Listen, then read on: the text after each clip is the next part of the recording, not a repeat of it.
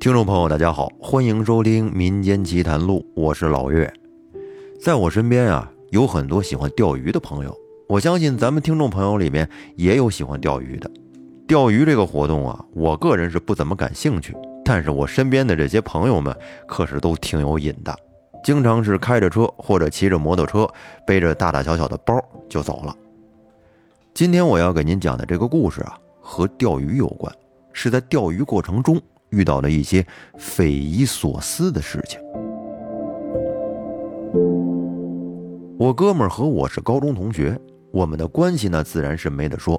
上学的时候，我们是前后桌，而且是上下铺。不过毕业之后上了大学呢，我们不在一个学校了，各自忙着谈恋爱。后来毕业之后参加工作了，也都成了加班狗。联系的就更少了，直到后来我回到老家，两个人的联系才逐渐的频繁起来。没事的时候一块坐一坐，喝喝茶，聊聊天我们喝茶的地方是在他的办公室。前几年，我这个同学发了一笔小财，买了一套 loft，上下小两百平，没事就坐着喝茶。可能是喝茶喝的吧。也有可能是其他方面的原因，那笔小财发过之后啊，就没了其他动静，生意一直是不温不火，生活也逐渐的归于平淡了。人的生活就是这样，一旦平淡下来，就落入了枯燥。一开始他还沉迷于歌厅夜场，但是老婆管的严，熬夜喝酒还伤身体。后来他又喜欢上了大保健。大保健这个事儿吧，也费钱，而且还伤身，不能老来。后来他就想着，要不发展点别的什么爱好吧。这是一来二去，就跟几个同行朋友喜欢上了钓鱼。钓鱼这个活动，懂的人都懂，入门难，但只要入了门，那可就无法收拾了，就像升到制高点的过山车一样，快乐根本就停不下来。一开始啊，我这哥们儿的瘾还没那么大，就是跟几个朋友在附近钓，什么大运河、小运河，但是这些地方人比较多，嘈杂，而且鱼窝稀少，一来二去呢，他就不愿意去那儿了。后来，一个开霸道的老大哥看出了我哥们儿的心思，就开始带着他到处野钓，什么不知名的小水沟，哪个村子的小池塘。要么就是山旮旯里的小水潭，这么一来二去啊，我这哥们找到乐趣了，各处搜索可以野钓的地方。野钓啊，是更可怕的一个东西。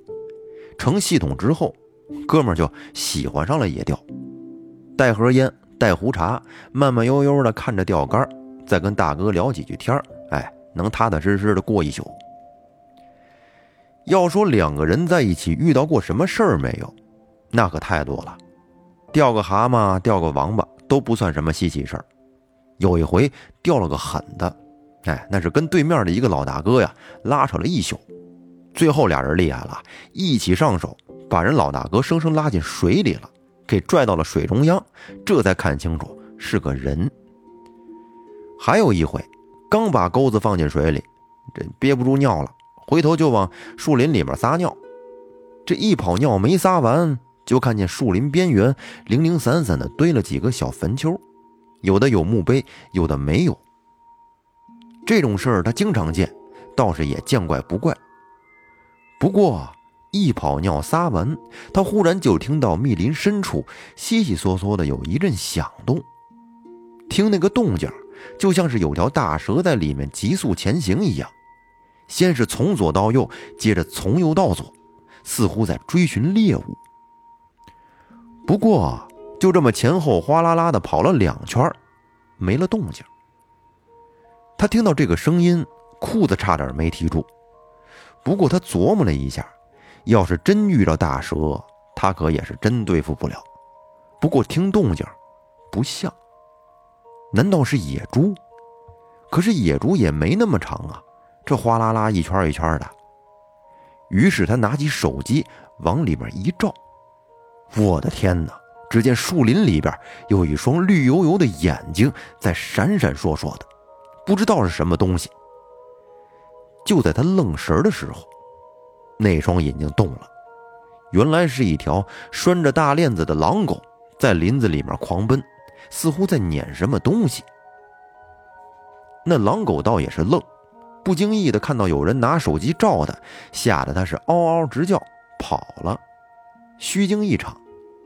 这把我哥们气的都笑了，这是谁家养的狗啊？不拴好还这么怂。这些事情。是属于比较有意思的，可怕的也有。有一次，两个人到了一处隐秘的水沟，下了杆子，安安稳稳的等到大半夜，愣是一条鱼都没有。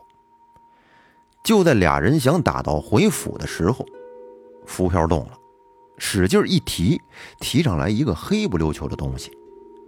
凑近一看，原来是个草扎的娃娃，上面还用布条拴的一道一道的。而且，布条上还写的有什么字儿？俩人一看，对望了一眼，赶紧把那个娃娃给扔了。说起这些事儿来呀，我之前听着都是笑笑，因为这些事儿跟我知道的很多事情相比，根本就不值一提。不过有一年夏天，我这哥们儿和他大哥一起到一个小水池里，经历过一件可怕的事儿。那是一个人迹罕至的小破塘，塘小水黑，还飘满了浮萍。周围没有人烟不说，全是芦苇荡和野树。不过这样的环境对于钓鱼者来说，那是最好的，安静惬意，没人打扰。两个人提前打了窝，然后一边喝酒一边等。等到天色擦黑，抛好准备的石饵，这就开始了。下钩还没几分钟，利利索索的就上了几条，这把俩人高兴的撒尿都舍不得去。毕竟转头撒尿还有低头点烟啊，都是大忌。钓了一会儿，两个人突然就发现，在这荷塘的对面也有个人，穿着一身白衣服，稳稳的坐在水边。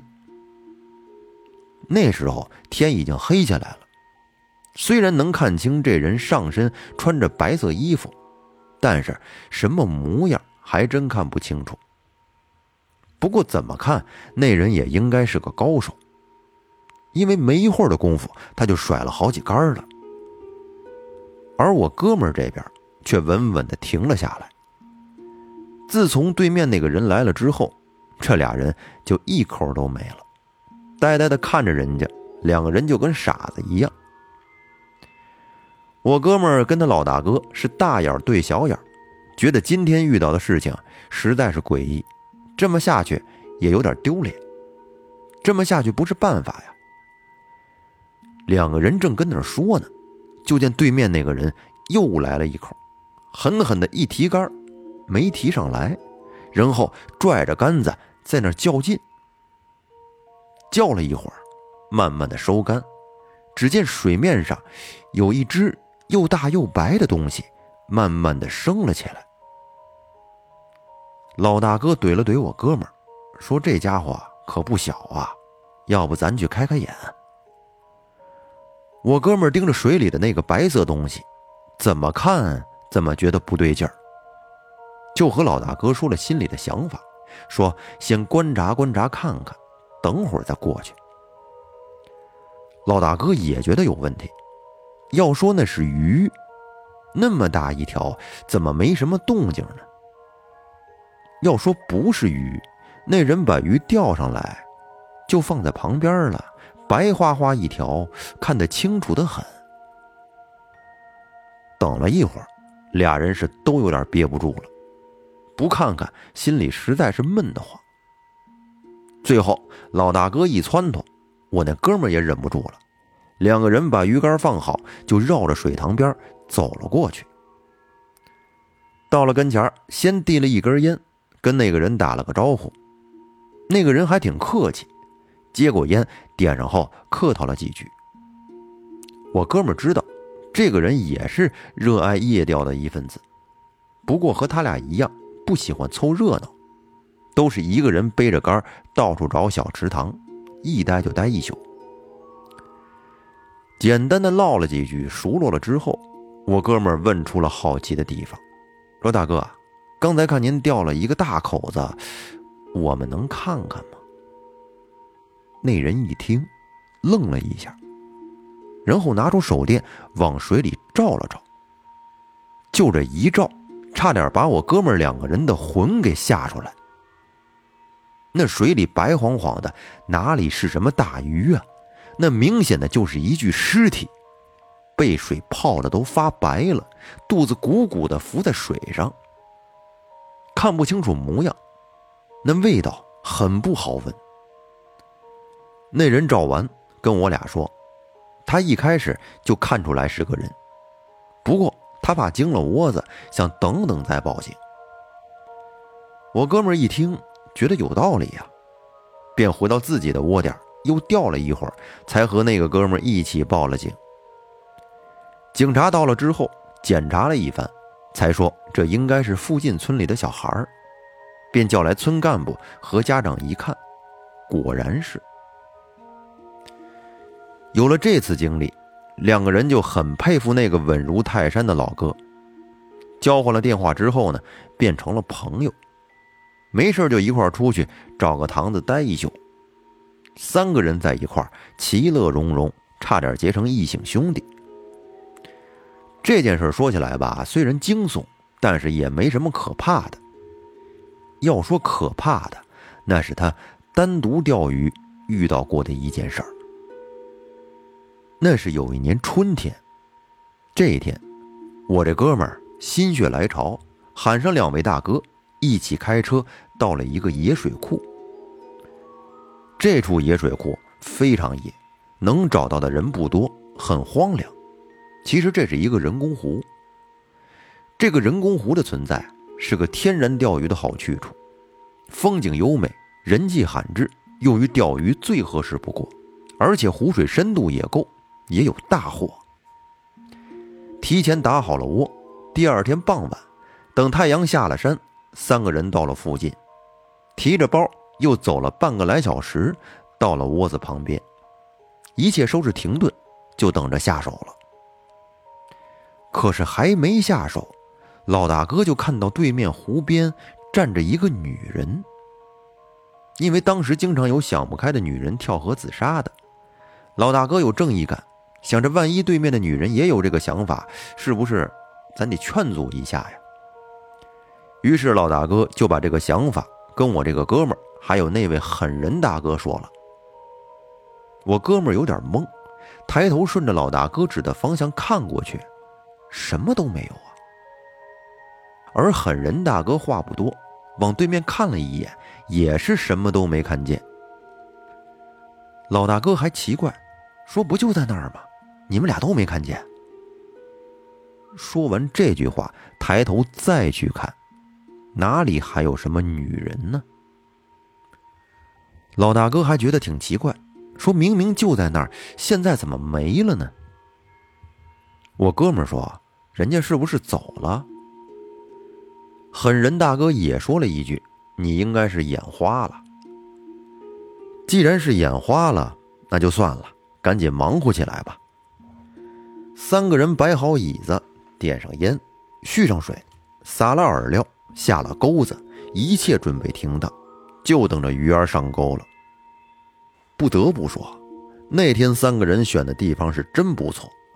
一开始的两个多小时，手基本就没闲着，什么小花鲢、两拃长的草鱼、巴掌大的小鲤鱼，一个劲儿的不断烫。这把我哥们乐的，嘴里是絮絮叨叨的，说：“咱们今天这是要爆发呀！”凡事就怕念叨，一念叨就出事儿。他这一句话念叨完，三个人便开始消停起来了，老老实实的，水面一点动静都没有了。这把三个人气的，这也太安静了吧！不过，安静仅仅持续了一会儿，湖面中间忽然哗啦啦的一声轻响，一条大鱼从水中跳出，又落了回去。看到这个动静。这仨人都有点不淡定了，纷纷讨论刚才那条是什么鱼，究竟有多大。说是讨论，也不过是老大哥和我哥们俩人聊聊，狠人大哥基本上是不说话的。按照他的说法，说话容易惊了窝子。俩人聊了一会儿，老大哥的浮漂一沉，有货了。这把他兴奋的一伸手捞竿，没想到杆子一滑，进了水里。这可给老大哥急坏了，这就要往水里跳。幸亏狠人大哥眼疾手快，从椅子上跳起来，一把把他拉住，连自己的窝子都不管了。可是老大哥心急呀，一个劲儿的说：“水里边有货，有大货。”狠人大哥指着水面说：“你杆子在那儿一动不动，货在哪儿呢？”他这么一说，老大哥冷静下来了，仔细一看。只见鱼竿静悄悄地躺在水面上，安静得很，也没东西拽，也没东西拉。这么一看，他觉得有点奇怪，就想着怎么把杆子捞回来。这么丢了，确实有点可惜。眼看着老大哥的手就要碰到鱼竿了，可那鱼竿忽然往前出溜了一下，从他手边划开了。这把他急的，眼看着就在前面半米多远，一咬牙就踏进了水里，眼看就要捞到了，那鱼竿又是出溜一下，划开了半米多远。这可把老大哥给急坏了，还想去追，但是被狠人大哥一把给拉了上来。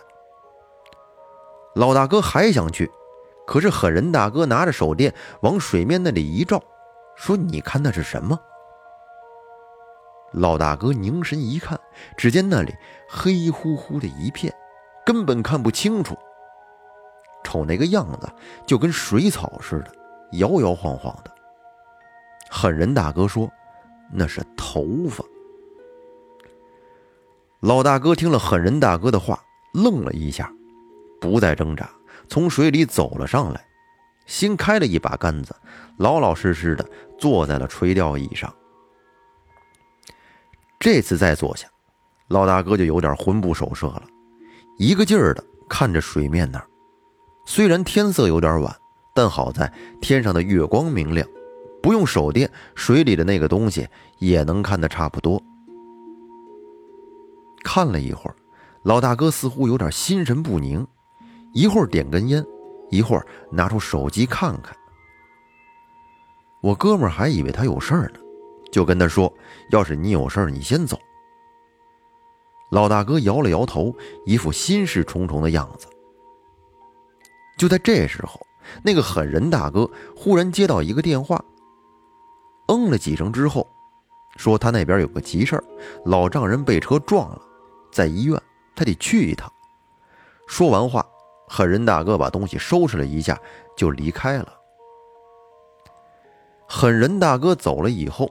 这个老大哥显得越来越狂躁，脚是一个劲儿的抖，跟止不住似的。我哥们看着奇怪，就问他怎么回事。老大哥点了一根烟，问我哥们：“你有没有听到什么声音？”我哥们被他问的有点慌，声音？什么声音？老大哥说到这儿，慢慢的把身体靠近了我哥们儿，小声的说。你仔细听，有没有喊救命的声音？他这么一说，我哥们屏住呼吸，仔细听了听，还别说，真有女人断断续续在喊救命的声音。不过这声音听起来似乎在很远的地方，而且那声音听着似乎还带着水声，哗啦哗啦的。听到这个声音，我哥们也跟着有点着急。他担心，万一真有人掉进水里，要是不救的话，那罪孽不就大了吗？想到这里，哥们儿和老大哥一商量，便拿上手电，顺着人工湖的岸边就找了过去。一开始，两个人是顺着湖往右边去找，可是越找越发现那边靠近公路，声音越听不清楚，于是就顺着湖边往左边找。左边是一座小山，山高林密，不过因为季节的原因，山林里除了几声鸟叫，也没什么动静。而且这边湖水和右边的不一样，这边都是半人高的芦苇，风一吹，哗啦啦的响，听着动静挺瘆人的。不过顺着左边的湖岸一走，那女人呼救的声音越来越清晰。两个人都没想明白，为什么这么久了，这个女人还在呼救啊？我哥们走了好久，看着湖边的山林黑乎乎的，心里一阵阵发毛，而且总觉得芦苇丛里有什么东西在盯着他们看，背后是一阵阵的发凉，感觉不对。他跟老大哥建议说：“有点不对劲儿，要不然咱们回去吧。”可老大哥就跟着了魔似的，说要回去你回去，我不回。看老大哥这么执着，我哥们还挺不好意思，害怕老大哥一个人再出点什么事儿，于是便索性豁出去，一起跟着他往下走。走过那片芦苇丛之后，是一大片水泥坡，一直斜铺到水里面。就在他们来到水泥坡的时候。看到不远处的水里竟然站着一个女人，正在那呼救呢，说她女儿落了水，让我哥们他们两个人帮帮她。我哥们虽然说爱钓鱼，但是是个旱鸭子，不会游泳，哪敢下水呀？可是那个老大哥却不管那一套，听了女人的呼喊，一点都不带犹豫的，直接朝着水里就跳了下去。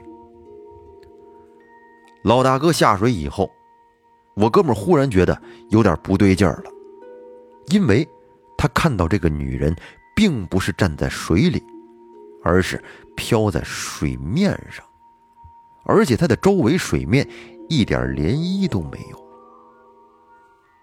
看到这个场面，我哥们可是吓坏了，赶紧把已经下了水的老大哥给拉住。